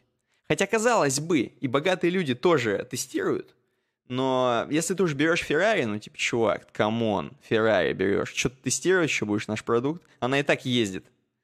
Вообще есть лайфхак, его можно просто поехать в Эмираты и в аренду взять. Ну, то есть там в аренду дают такие суперспорткары, а если ты чувак, который просто хочет тест Я думаю, это. Думаю, минимальное. В Арабских Эмиратах это самая лоханская тачка. Вот да. Короче, как это вообще работает? Эм, почему эта техника продаж реально работает? Самое главное в продажах — это работа с возражениями. А у униженного клиента нет возражений. Причем особенно хорошо эта механика работает на дорогих товарах. Там, где на самое частое и сложное возражение «почему так дорого?» самый действенный ответ «потому что ты нищеброд». Э, и вот способы, как унизить клиента. Первое. Самое простое. Явно сказать, что он бедный. Э, например, покупаешь квартиру. какую сумму ты вот не назовешь риэлтору, он скажет, о, ну это самое у нас минимальное, и это вообще мало очень денег. За такое такие квартиры не берут. Вот, причем можно проверить, позвонить два раза, разные суммы назвать минимальные, и тебе два раза скажут, что и то, и другое это... О, это самое минимальное у нас. Второй способ. Ограниченный... Кажется, как-то, угу. я, я, честно говоря, не уверен, что в России что тоже работает? именно так. То есть я пользовался услугами риэлторов, и у меня наоборот. Мне как-то оптимистично говорили, что, о, конечно, с удовольствием мы подберем, типа, по любому кошельку, там, за любые эти, там, ну, то есть как-то... Uh, видимо, не все риэлторы работают через унижение. Ну, правда. Похоже, что да. Похоже, что да. У тебя добропорядочные риэлторы были. Угу. Черные а, риэлторы. Ну, собственно, кстати, мы же по знакомству. Да, может быть, из-за этого. Может быть, если бы пришел там не я, а ты к этой же женщине. Угу. Причем ты, бы, ты бы не сказал, да, что ты от меня. Она бы сказала, о, ну это стартовое, как бы вот вы пришли, и вот да. За такое только халупу можно где-нибудь в Ленинском найти. Вот да. Второй пункт, второй вариант, как можно унижать клиента, это ограниченный доступ и ассортимент. Допустим, напротив Кремля строится жилой комплекс, о котором нигде не найдешь информации. Метр там стоит 2,5 миллиона рублей, но самое главное, вы не можете там ничего просто купить. Сначала вам надо заполнить какую-то анкету, потом вас будут проверять, потом предложат один-два варианта, которых вы достойны. Из той же серии фейс-контроль в клубе или столики в ресторане, которые никогда нельзя забронировать. У нас, кстати, у нас, кстати, был такой experience. Помнишь, Саня один раз, опять же, Ефремов, пошел в бабушку, я, я не знаю, сейчас помню. она вообще есть или там нет. И там на ее месте. Я недавно там Там был все было забито. Да, там все было забито, и все столики якобы бронируются за столик. Ну, там, скорее всего, так и было, но просто смешно. Просто там именно еще сам факт, э, сама концепция ресторана, такая, что это бронь only. Угу, да, то да, есть то есть это тоже набивание себе. Как да, бы. да, это, разумеется, тоже маркетинг, и это отвратительно на самом деле. Угу, Хотя согласен. они в своем праве, в общем, находятся. Кто как хочет бизнес, тут так и делает, поэтому да. Ну, как бы, если им идут клиенты, ну вот поэтому он и закрылся, что-то другое вместо него. Угу, угу. Третье, очередь. Здесь э, говорится даже о том, что искусственно создаются очереди. Понятно, что за сумками Hermes и, может быть, за девайсами Apple реально стоят чуваки очередями. Угу. Но здесь написано, что некоторые чуваки, в том числе и за айфонами, делали искусственную очередь, Хотя у них в подвале лежали просто контейнеры этих айфонов. Угу. Они специально делали, как будто у них осталось их всего там 100. Ты имеешь в виду вот это, что не больше двух в одни руки? Да. Или, подожди, или они, интересно, статистов в очередь выставляли, чтобы как бы, ну... Чтобы, mm. типа, показать, что это как будто до хрена народу. Да, не знаю как, но я понимаю, да, наверное, как-то, как-то, как-то. Унижающая выкладка, четвертое, четвертый способ унизить клиента, унижающая выкладка. Это когда, короче, вот твой товар, он самый дешевый стоит, а вокруг него самое дорогое все стоит. Вот просто ты, блин, ты вот берешь и ты понимаешь, что на витрине твое самое дешевое какое-то. И ты такой, блин, ну как так? Ну, то есть ты и так уже лох. То есть уже и так надо брать, короче, за эти бабки. Хотя это специально сделано, и типа тебе еще со склада принесут, потому что только на... А все остальное классное стоит уже тут, а там где-то в жопе на складе я стоит просто, твой я товар. Не понимаю, а как это под каждого человека подстраивать? Согласен, ну просто самую какую-нибудь э, Или просто самое ходовую, ходовое, оно, ну, да, понятно. ставить да, за дорогой. Да. Окей, пятый э, способ, унижающий бизнес-процесс. И здесь написано о том, что, например, он покупал квартиру родственникам, видимо, в какой-то очень крутой теме, и там можно э, смотреть только в определенное время квартиру, с 13 до 14, например. Uh-huh. И ты приехал в офис продаж в 13.05, сидишь в маленьком помещении с мальчиком, который ничего не делает, а ровно в 14.00 этот мальчик встает и гордо объявляет, что теперь вы можете пройти на просмотр. И если, или если вы вдруг решили купить Феррари, то там нет тест-драйва, потому что, мол, нормальные пацаны покупают и так. Ну, типа унижающий бизнес-процесс. Угу. И шестой способ, который здесь указан, э, унижающая атмосфера. Э, например, в том же пике переговоры э, происходят в, какой- в каких-то маленьких будках, где тебе очень тесно. Или когда вы входите в салон Луи Виттон, вас встречают огромные двери, охранники, а на каждом кассире небрежно висит сумочка, на которую вы долго копили. Э, нифига, то есть они там в Луи Виттонах, оказывается, одевают э, чуваков. Основная задача всех этих приемов — унизить покупателя, заставить его почувствовать себя нищим и убогим и засунуть все свои возражения как можно глубже. И это крайне действенно и эффективно. Ну, то есть э, суть в том, что, во-первых, э, тебе только больше хочется от этого по фемдому. Ну, кстати, да. А во-вторых, э, в том, что ты не будешь борзеть и там права свои отстаивать еще. Вот именно. Ты и так там типа еле-еле. Ты уже там... хотя бы получил, и слава богу. Ты не будешь говорить, а что там мне пакетик не дали еще там, или что такое. То есть, чтобы не борзели еще, типа. Ну да, да. Э, в этом цель. Следующая темка — это то, как чувак сделал прирост там в 20 тысяч подписчиков за 3 месяца э, русского твиттера «Красное и белое». «Красное и белое» — это сеть есть еще алкомаркетов, если вы, у вас все еще не докатилось до вас. И, естественно, Твиттер вести прикольно, и вся тематика там про то, что надо бухнуть. Угу. Разумеется. И здесь чувак, э, ни много ни мало, просто стои, стоит за этим твиттером и делает прикольные всякие мемы, на хайпе, следит за новостями, следит за текущими мемами, то есть не всякое старое делает, вот, а именно делает прикольно, в стиль. Вот, например, э, здесь можно увидеть, как FaceUp, которая состаривала всех uh-huh. фильтром. Э, здесь он показывает, что просто вино, э, виноград в вино превращается, как бы состаривается. Uh-huh. И он такие делает мемы в этом твиттере. И, короче, самое главное, что кроме мемов, он еще очень смешно отвечает м, каким-нибудь другим известным брендам, в, опять же, в Твиттере. То есть, например, Coca-Cola Russia. Илон Маску отвечает. Смешно, что ты его брендом назвал. Ну, и Илону Маску тоже согласен, достаточно бренд. Вот. И опять же, это все лайкают, всем нравится, все классно. И он даже говорит, что некоторые люди ждут моего там пятничного поста классного какого-нибудь. Про Бухач, опять же. И ну, про конкурсы он здесь немного рассказывает. На самом деле, я даже не знаю, на чем здесь остановиться. Просто чувак балдеет и ведет прикольный твиттер. Мы как будто пиарим его. Твиттер красного и белого про бухло. Но мы даже не пиарим его, просто прикольно. Слушай, мне просто еще понравился заголовок конкретно, что я возродил русский твиттер. И мне просто, ну, у меня тоже есть некая тоска по русскому твиттеру, вот этому классическому, в котором реально было много людей, там было весело, прикольно и так далее. Угу. Вот. И реально круто, что он типа возродил. Вот, что активность в Твиттере аж поднялась от того, что вот есть такой аккаунт, который там смешно что-то постит и так далее. Угу. Ну да, да, потому что, наверное, все меньше и меньше. Хотя это спорно, потому что там можно тоже тусовку твиттерную найти, я уверен, русскую я имею в виду.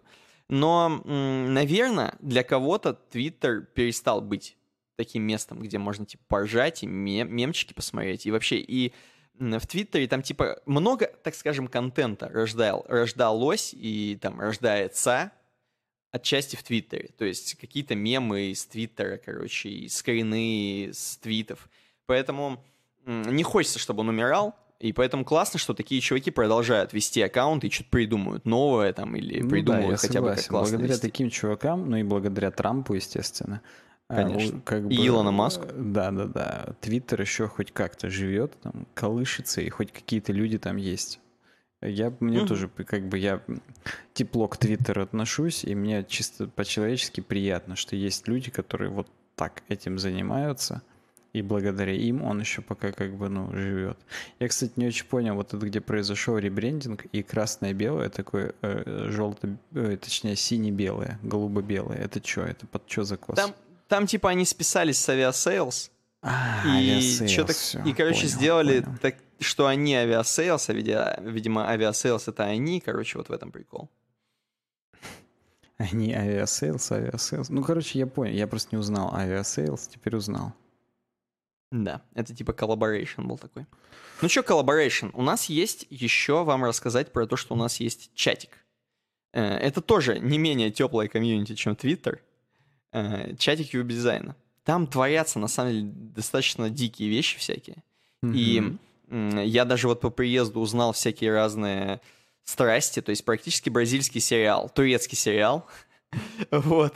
Э, и, чуваки, кто хочет, заходите. Там ко всем рады. э, вам будут не рады, если вы выйдете. А вот если вы зайдете, будут вообще прям с распростертыми объятиями. Эм, поэтому вы можете легко зайти t.me slash uwebdesign, то есть зайти в наш канал в Телеграме, и оттуда снизу кнопочкой через дискас перейти в обычный чатик. Да, или по-русски оно «обсудить» называется, если вдруг не все у нас так э, круто не владеют языком, да, как Никита. Как бы это ни звучало, но да. Да, я неплохо владею, согласен. Вот. Короче, заходите. Наш обычный чатик. Тут написано обычный чатик, просто у меня в Slack е, поэтому. А, а я только да. по Slack у читаю. У меня что написали, то есть обычный чатик. Заходите. t.me slash web design, и там дальше discuss. И владейте языком, как я. Вообще, я все через чатик. Э, это, это, в общем, в целом тоже крутое комьюнити, примерно как Твиттер. Русский Твиттер. Вот также наш обычный чатик. А, там много да. мемов рождается, и они плавно перетекают там, там же в подкаст, в стримы там, и как бы, ну, сейчас это самое активное место, где происходит движуха вокруг UWeb-дизайна. Я, в принципе, допускаю, что раньше это было в ВК, теперь это в телеге, вот в этом обычном чатике. Уже именно бредить, mm-hmm. что написано обычный чатик, поэтому так и говорить обычный чатик. Вот, но и тем не менее, это, это просто правда, да. То есть там сейчас все происходит, и это круто. То есть... Да, кстати, если вы сейчас в премьере слушаете наш подкаст, и вы из того чатика, то ставьте что-нибудь. Ставьте что-нибудь, да. Хоть что-нибудь нам уже ставьте, потому что, в общем и в целом, э, не зря же вы там сидите и следите за тем, что мы делаем в этом подкасте. Надо, кстати, 207 конечно, выложить будет. Да, а причем э, желательно его выложить и потом сразу 208, потому что, представляешь, мы сейчас про, про айфоны поговорили, они выйдут, а мы такие, М, какой же будет iPhone? Согласен, да. Это надо не упустить бы этот момент. Ну, в любом да. случае, я повторюсь, э, я приготовил все сурсы для того, чтобы в премьере его монтировать. Угу. А я теперь монтирую в премьере. Вот, об этом я в пришоу рассказываю, поэтому становитесь патроном, чтобы это знать. И, кстати, становитесь патроном, чтобы узнать, что же такое необычный чатик. Потому что если есть обычный, есть кстати, же и да. необычный, как бы. Кстати, вот, в натуре. Вот. Это, это, по идее, была пасхалка такая, что есть и необычный чатик. Да, да, есть и необычный. Ладно, э, переходим дальше. Дальше у нас есть еще одна темка с vc.ru. Э, в данном случае она не про маркетинг, а про дизайн. А, у, у VC. Она не про маркетинг, она про маркетинг.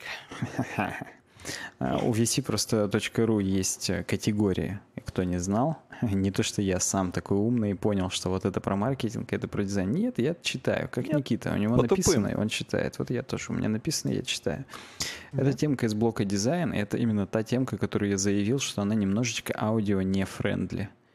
Хотя, может быть, и, может быть и норм. То есть, в общем и в целом, может быть, на слух классно воспримется, хотя здесь про логотипы. А, звучит громко, типа редизайн логотипа Кроксов, хотя на самом деле это пшик. То есть я-то думал, блин, ни хрена не редизайн. А нет, это всего лишь концепт. Блин, это... я думал реально редизайн. А, вот нет, нет, реально не редизайн, это просто концепт чувак сделал, сделал, безусловно, талантливо, сделал прикольно, Mm-hmm. Вот, но это всего лишь концепт. Не ждите, что у Кроксов какой-то редизайн, хотя, я думаю, никто особо Всем не ждет. Похрен. Китайцы их носят. Это, кстати, тоже вот такой стере- стереотип. Может быть, не только китайцы. Вот, но в общем и в целом, конечно, я вот в Кроксах не хожу и как-то даже не слежу, что там, что там в их мире происходит. Но, короче, Mm-hmm. у них логотип... Э, а, кстати, ты-то вот и не знал, компания всего 2002 года. То я, есть это свежак? Думал, она там, ну, я не буду говорить с 80-х, но я думал, что у них большая история. Богатая, скажем. богатая да, история. Да, да, я да. тоже думал, потому что они как будто такой прям true бренд. Хотя, видишь, представляешь, как они себя подали, что мы с тобой думали, что они since 1800-е. Угу, согласен. Подали прям очень круто. И нет. Оказалось, не оттуда они. Вот. И, собственно, да, у них изначальный логотип в черном кругляшке белый крокодильчик. Ну и надпись Crocs таким супер э, круглым э, няняняшным шрифтом. Comic Sans ом практически. Ну, практически Comic Sans ом. А, а таким... между прочим, крокодильчик там абсолютно практически э, крокодил Гена. И да, он, знаешь, да. именно, как бы тебе сказать, он более реалистический, чем то, что произошло после редизайна в концепте. То есть он именно э, ближе к реализму. Он практически скивоморфный, не побоюсь этого да, слова. То есть да. он прям, он напоминает крокодила. Я, если честно, думал, ты скажешь более реалистичный, чем крокодил Гена в нашем мультфильме. Вот. Нет, это, это, это правда. Тот пластилиновый как бы был, а здесь-то он все-таки ну, угадывается, сильно угадывается, что это все-таки крокодил. Вот. Но неважно. Короче говоря, редизайн такой, что вместо крокодила теперь силуэт башмака. Вот. А силуэт башмака, он напоминает крокодилью пасть. Да. Вот. Башку. И, э, то есть я, в общем, с, согласен с ребятами с vc.ru, которые считают, что чувак сделал гениальный редизайн. Чувак действительно сделал гениальный редизайн. Угу. Вот. То есть он прям, э, он, он веселый такой, и он именно глубокий. То есть, э, во-первых, они не отошли от того, что есть у них маскот, соответственно. Кстати, как-то этого крокодильчика зовут, сейчас я найду. Ну, Crocs, наверное. Э, крок. Крок. Ну, ну, почти. Да, согласен. Во-первых, почти. Во-вторых, смешно, что я не мог еще вспомнить, как бы. Ну, короче, вот, крок. Вот. И э, э, вот этот ботинок, а силуэт ботинка, они считают, они, а, он, в смысле, э, тот чувак, который Дизайнер. редизайнил его, и Стивен Келлер его зовут, Келлихер. Угу. Вот. Он считает, что э, силуэт, он тоже уже, так скажем, нарицательным стал. То есть любой, кто на это посмотрит, сразу узнает, что это кроксы. Ты вот, Никита, узнал бы? Да, конечно, конечно. Очень узнаваемо, и из-за этого гениально. Согласен. Я бы тоже узнал, и тоже считаю, что это, ну, гениально. И тем самым как-то, знаешь, я вот именно поэтому я поверил, что это реальный редизайн.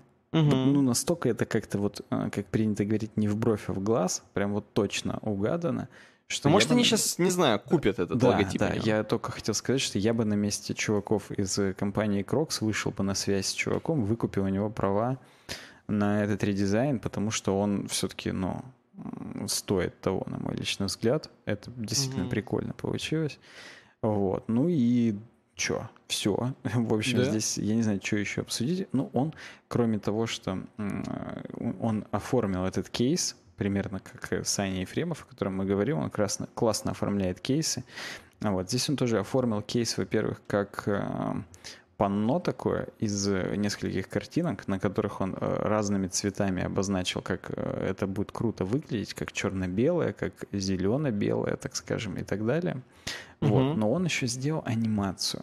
И он сделал анимацию в духе Apple. Там, где куча разноцветных кроксов сменяется в итоге вот этим вот логотипом. И мне это напомнило кучу цветных айподов, которые там тоже как там под музыку угу. сменяются, меняются, и в итоге хоп и каев. Да, вот тут фигак. Тоже много, много, да, кроксов, хоп-хоп, фигак и каев. Э, да, и... и причем, понимаешь, я еще хотел сказать, что вот этот новый логотип, он же свежо выглядит. То есть старый логотип, он реально ориентируется на аудиторию типа детки либо пенсионеры. А новый логотип, это же просто хипстер-хипстер ты будешь, если будешь ходить в кроксах. Да. Поэтому как раз-таки надо сделать, купить чуваки из кроксов, если вы слушаете наш подкаст, блин, идите купите, у него логотип этот, я думаю, он вообще вам даром его отдаст, вот, и за каких-нибудь там, не знаю, он тем более какой-то то ли швед, то ли хрен его знает, короче, Э, вам буквально ему надо из Икеи купить какой-нибудь, блин, этот шкаф, и он вам за шкаф отдаст, короче. Смешно. Это по соус парку было бы, был бы бред такой, что а, он, что они, шведы, все за, за шкафы на самом деле делаются и легко их собирают сразу по-быстрому. Они хавают их просто, да, да, да, да, да. Короче, поэтому это было бы очень свежо, и хипстеры бы ходили, тем более, что это же в натуре, это просто бы изменило аудиторию. Хотя, может быть, а вы не хотите, вы хотите, чтобы пенсионеры покупали. Поэтому не тут не знаю, не знаю, как они... Соответственно. Да. Мне, кстати, напоминает, э, извини, что перебиваю, первый логотип Apple, где тоже там большой такой этот, э, большое mm-hmm. такое панно, на котором там прям Ньютон с яблоком нарисован. Вот тут да, тоже целый да. крокодил такой нарисован, как-то да. слишком детально проработано, как будто прям Apple. Угу, угу. Окей. В принципе, все по кроксам, да? Ну, думаю, да. Идем тогда в заключительную темку про веб-камеру, которая больше всего, дольше всего работает вообще в мире. А давай. То есть столько, столько не работает веб-камер, столько не живут. 25 лет работы у какой-то Ну там да, Я вебки. думаю, некоторые наши подписчики столько и не жили, реально. Столько и не жили, да. А тут у чуваков вебка столько работает. Естественно, она снимает в качестве страшном, стра- ужасном качестве, абсолютно, там 480, 640 на 480. Э, Вот. И она снимает там пошагово, покадрово, один кадр с несколько секунд. Но, тем не менее, это чуваки по фану в свое время, в 94 году, в кампусе университета, просто как работу научного проекта запилили э, связь между э, вот этой вот вебкой и сайтом. И на сайт выводится, соответственно, в реал-тайме, все еще выводится до... три- Ну, вы, скорее всего, не успеете, если вы не знали про эту новость, не успеете уже увидеть. До 30 августа они м, ее продолжают поддерживать, а потом вырубят. Мне просто Вырубят интересно, камеру? а там флешплеер нужен или нет? Ну так, Не- просто первое, что в голову. Я вот... Я зашел на Chrome и работает. Ну-ка, давай-ка На я... Chrome. Куда, куда зайти? По какой ссылке перейти? А, тебе Находится надо... тут, вижу, да. Да, В да. Firefox.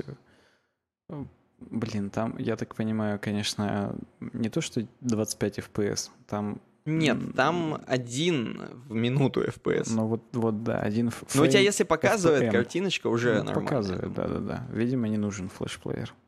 Молодцы. Короче говоря, реально они последние годы сильно уже воевали. Вот этот Джефф Шварц и Дэн Вонг, разработчики, сильно уже воевали с университетом, потому что, ну, типа, вы знаете, тут и privacy повышается у всего сильно, и вообще не нравилось, что просто какая-то вебка на халявку там висит.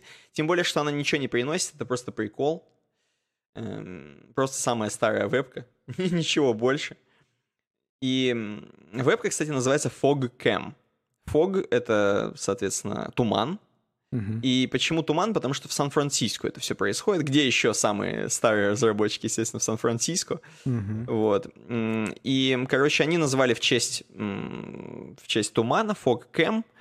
Соответственно, туман там тоже часто появляется на этой вебке. Можно часто увидеть. Э, Короче, вот такая тема. Эти чуваки уже, между прочим, там хрен кем работают, они уже супер разработчики и много чего сделали за свою жизнь. Но вот их первый там научный классный проект, который все еще есть. И это как-то прям очень э, мимимишно и, я бы сказал, очень мотивирующе. То есть для тех, кто сейчас начинает учиться в университете, на IT, возможно.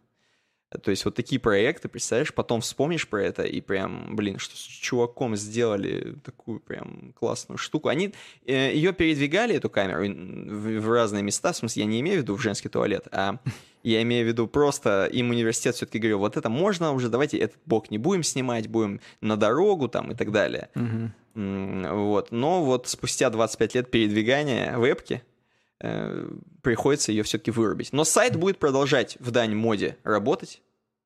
Спустя, опять же, тоже достаточно старый сайт, тоже, наверное, один из самых э, древних. Ну да, антуражненько, ста- старенько выглядит, согласен. Да, да. Вот такая чисто, чисто ностальгическая статья. Мгм.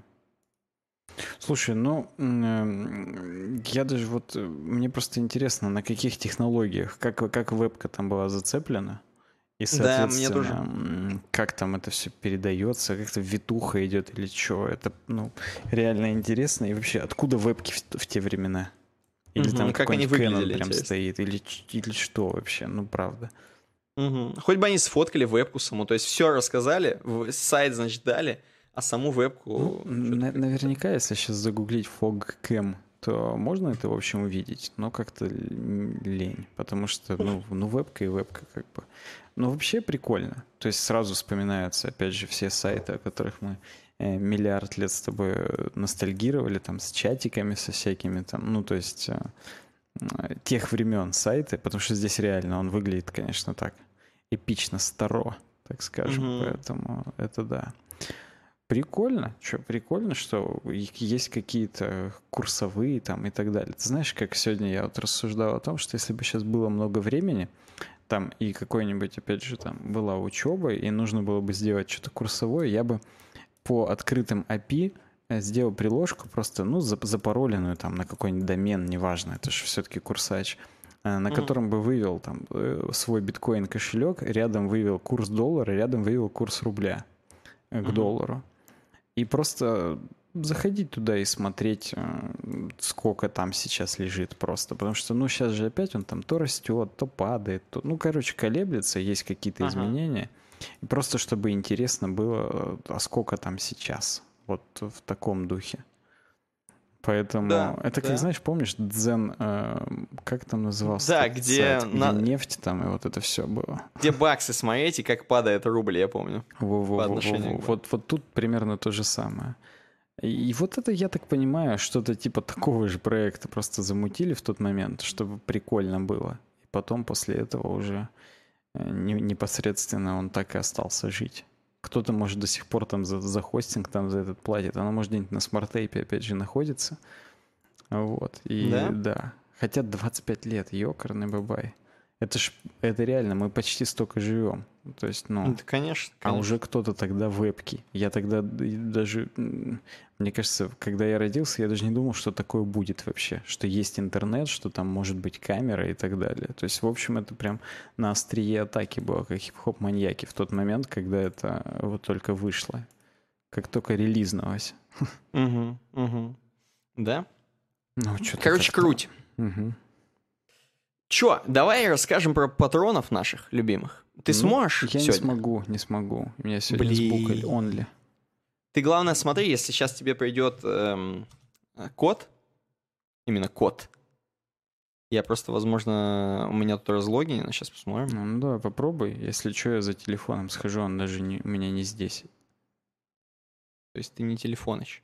Логин. Жмяка. Да. To keep your account secure, we need to verify this device. Так, девайс. Сейчас я тогда встану секунду до давай, телефона. Давай, обязательно надо почтить наших э, патронов.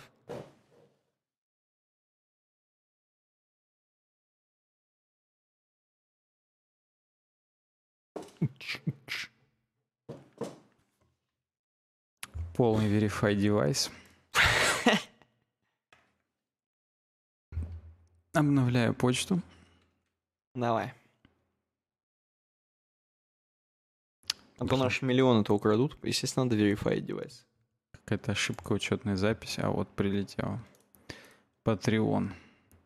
Country.ru. Tuesday, August 27. Хотят к вам доступ получить. Ни хрена. Mm. Ни хрена. Чё? Не знаю, вроде я нажал. Попробую Ctrl. Да. Вернуть. Работает, абсолютно работает. Вижу здесь 51 патрона. Лучшие люди. Согласен, уже больше 50. Это я не ожидал. Угу. Иду в, между прочим, Patrons. Иду в Relationship Manager. Да, ты там в какого-то менеджера это всегда заходишь. Э, иду активных патронов. И иду, показываю по... По пледжу. Да. Главное, в пассивных Начнем. патронов не ходить, мы Начнем... не называем обычно. Начнем с гения. Начнем с гения, с Макса, который нам 40 баксов заносит. Э, вообще супер крутой. Он первый помощник, напомню. Далее э, 20-баксовые чуваки. Олег Тепиш, Ярослав Мудрый, Антон Шувалов, Никита Ларк, Константин Гончаров и Иван Мерзавцев. Гении. Абсолютные, абсолютные гении. Они штурманы. 10-баксовые почетные космонавты Дмитрий Горбач, Badass, Мистер Кор, Дмитрий Казарцев, Граф Абалмасов, Алекс Яценко, Анор Балгимбаев, Михаил Палмер, э, Кеша Пуделев. Гении. Гении. Космонавты. Пятибаксовый.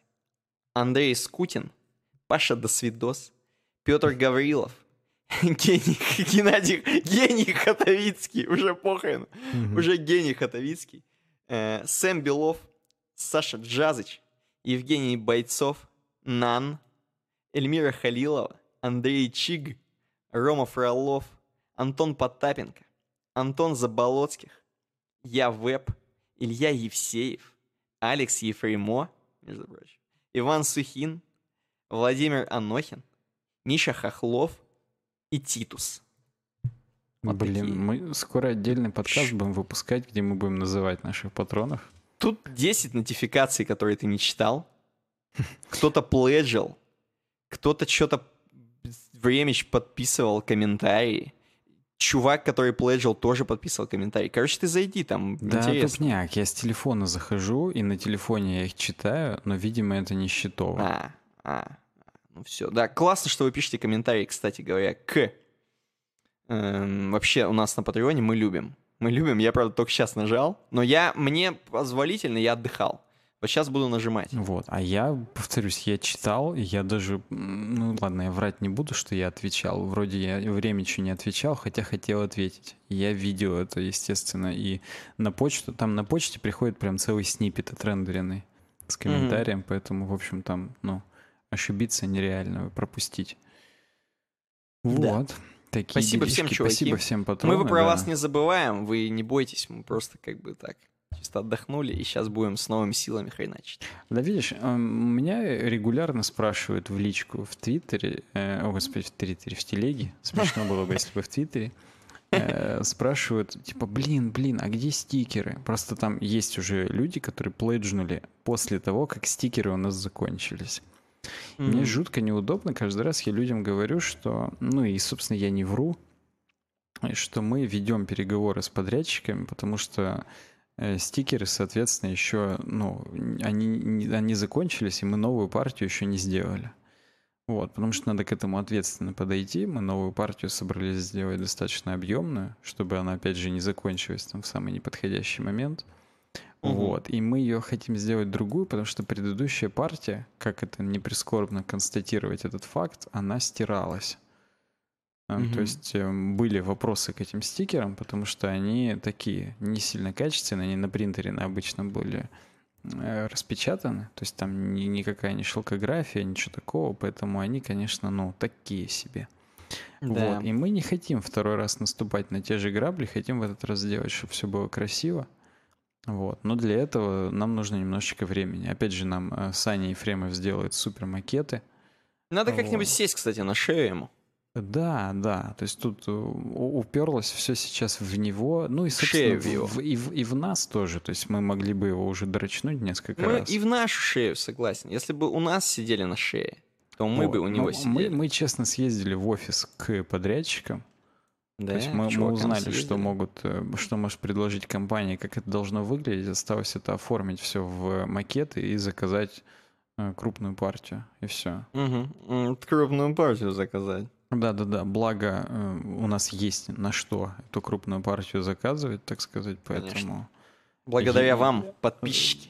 Да, да, благодаря вам, уважаемые друзья, поэтому посмотрим. Я думаю, вскоре это будет. Сейчас осень, сейчас все активизируются, как бы все, все мы знаем, что там 1 сентября, пора угу. нового сезона, так скажем, и на телевидении там, и школьные там сезоны, опять же, новые там, то, есть наш, то есть наши подрядчики наконец-то приедут из отпуска, выйдут в школу, и мы сможем как бы ну, э, с ними повзаимодействовать по этому поводу. Mm-hmm. Так что э, будет круто, будет круто.